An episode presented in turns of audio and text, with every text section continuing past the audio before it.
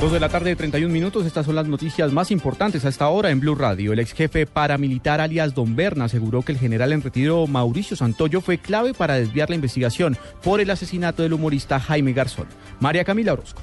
En su declaración rendida ante un juzgado especializado a través de videoconferencia desde una prisión en los Estados Unidos, como testigo en el juicio que se adelanta por el crimen del periodista y humorista Jaime Garzón, el ex jefe paramilitar Diego Fernando Murillo Bejarano alias Don Berna señaló que el general en retiro de la policía Mauricio Santoyo fue pieza clave dentro de la estrategia que se habría llevado a cabo para desviar la investigación del periodista y humorista. Don Berna también señaló que por presiones del ex subdirector del DAS José Miguel Narváez, el ex jefe paramilitar Carlos Castaño ordenó asesinar a Garzón al señalar que hacía parte de las FARC. María Camila Orozco, Blue Radio. Un plantón se adelantó en el frente de la sede de la Procuraduría General en Bogotá en rechazo a la investigación que anunció el Ministerio Público en contra del senador del Polo Democrático Iván Cepeda. Allí estuvo María Camila Correa.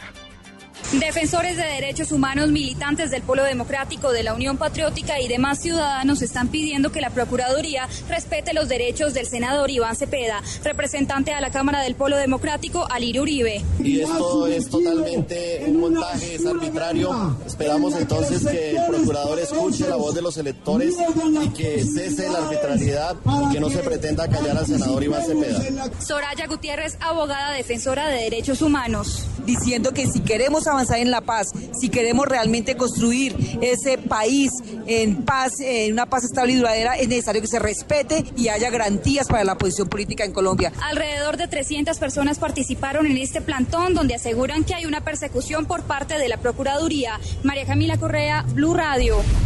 La Procuraduría General teme que se presenten alteraciones de orden público en las elecciones de este domingo por cuenta de la cancelación de cédulas por presuntos casos de transhumancia. Silvia Patiño. Hola, buenas tardes. María Eugenia Carreño, procuradora delegada para asuntos electorales, advirtió que se estaría violando el derecho de ejercer el voto a miles de colombianos a los que les fue anulada la inscripción de su cédula. Advirtió además que la Procuraduría tiene información de que se podrían presentar hechos de violencia por esta causa el próximo domingo. Desafortunadamente en algunas partes del país hay amenazas hasta de orden público de algunas personas que consideran cercenado su derecho a elegir y ser elegido a la ciudadanía la mayor prudencia, la mayor calma, pero eso sí, que ejerzan el derecho al voto. La procuradora Carreño advirtió que después del 25 de octubre se presentará una avalancha de denuncias de los ciudadanos a quienes les fue anulado por error la inscripción de la cédula y no pudieron trasladarse a los sitios donde la tenían antes inscrita para votar. Silvia Patiño, Blue Radio. La renovada refinería de Cartagena, que fue reabierta hoy, aportará el próximo año un flujo de recursos para Colombia superior a los 1.500 millones de dólares. Julián Calderón.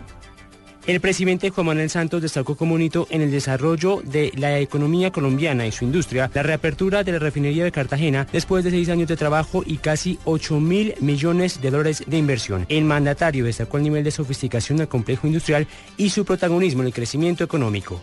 Se calcula que el impacto de esta refinería, solamente esta refinería, en el crecimiento, en el PIB nacional, puede llegar a 1%. 1% adicional. De acuerdo con el Ministerio de Hacienda, la reapertura de este complejo aportará 2,7% al crecimiento de la industria manufacturera en el cuarto trimestre de 2015, por lo que su efecto positivo afectaría el crecimiento de este año en buena forma. La entrada en operación de la refinería implicará un flujo de dólares hacia Colombia superior a 1.500 millones al año. Julián Calderón, Blue Radio. Un reconocido disjockey colombiano fue detenido en Italia tras ser señalado por la policía de ser parte de la banda de los Mellos que delinquía en San Andrés. Daniela Morales alias Fexter. Así era conocido el colombiano buscado en Italia por los delitos de homicidio agravado, porte ilegal de armas y tráfico de estupefacientes. Este hombre ya había cometido delitos en la isla de San Andrés y Providencia y según el jefe de investigación de la Interpol en la Dijín, Juan Carlos Gómez, salió huyendo al país europeo. Este señor Fexter fue entre el 2010 y el 2013 muy activo criminalmente en la isla de San Andrés, de donde es oriundo. Allá estuvo vinculado inicialmente con una organización narcotraficante conocida como los Mellos de Casandra y posteriormente esa organización hizo algunas alianzas con la banda criminal Los Rastrojos, lo que lo llevó a él a ser parte de la red sicarial de esa organización. En Italia este hombre también era considerado peligroso, por esto las autoridades decidieron abrir una investigación alterna a la de Colombia. Daniela Morales, Blue Radio. Seis estudiantes de la Universidad de Antioquia denunciaron amenazas de muerte en su contra. Lina María Zapata.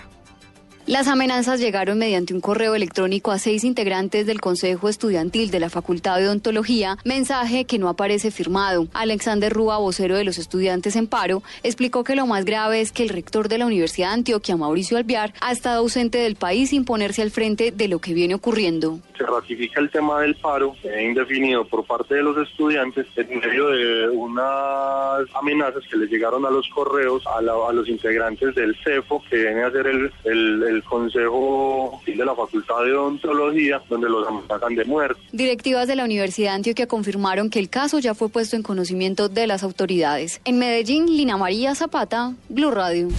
En información internacional, la Fiscalía de Venezuela iniciará una investigación formal en contra del empresario Lorenzo Mendoza, acusado por el gobierno de Nicolás Maduro de querer desestabilizar al vecino país. Desde Caracas, Santiago Martínez.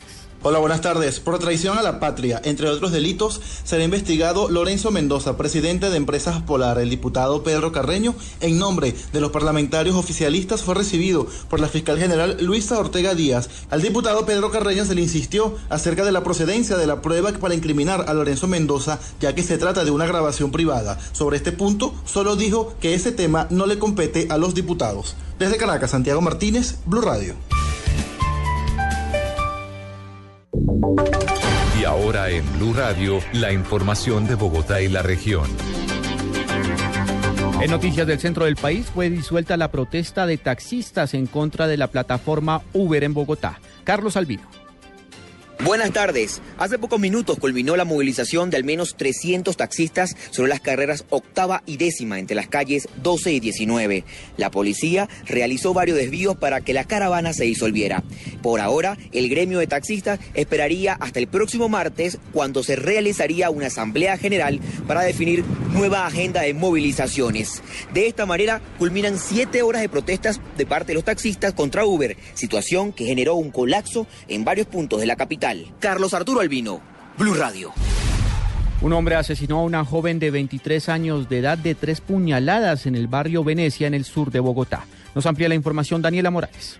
El subcomandante operativo de la Policía Metropolitana de Bogotá, el coronel Oscar Pinzón, dijo que en este momento ya hay un equipo especializado investigando quién sería el agresor de una joven de 23 años en el sector de Venecia, que la agredió con un arma blanca y posteriormente falleció. El coronel asegura que por ahora se descarta un robo. Mostrado, algunas personas han evidenciado un video donde lamentablemente ella va caminando en la vía pública y por la parte de atrás se acerca un sujeto, al parecer de TC de sexo masculino y le ocasiona tres heridas con arma blanca, podemos establecer de que no puede haber sido por un hurto, toda vez que sus elementos de ella estaban en el momento de que se hace el levantamiento. Además, han hecho un llamado a los familiares a que se acerquen a medicina legal, pues en el momento en que se fue a identificar a la joven, ella no poseía documentos. Daniela Morales, Blue Radio. Ampliación de estas y otras informaciones en blueradio.com. Continúen con Blog Deportivo.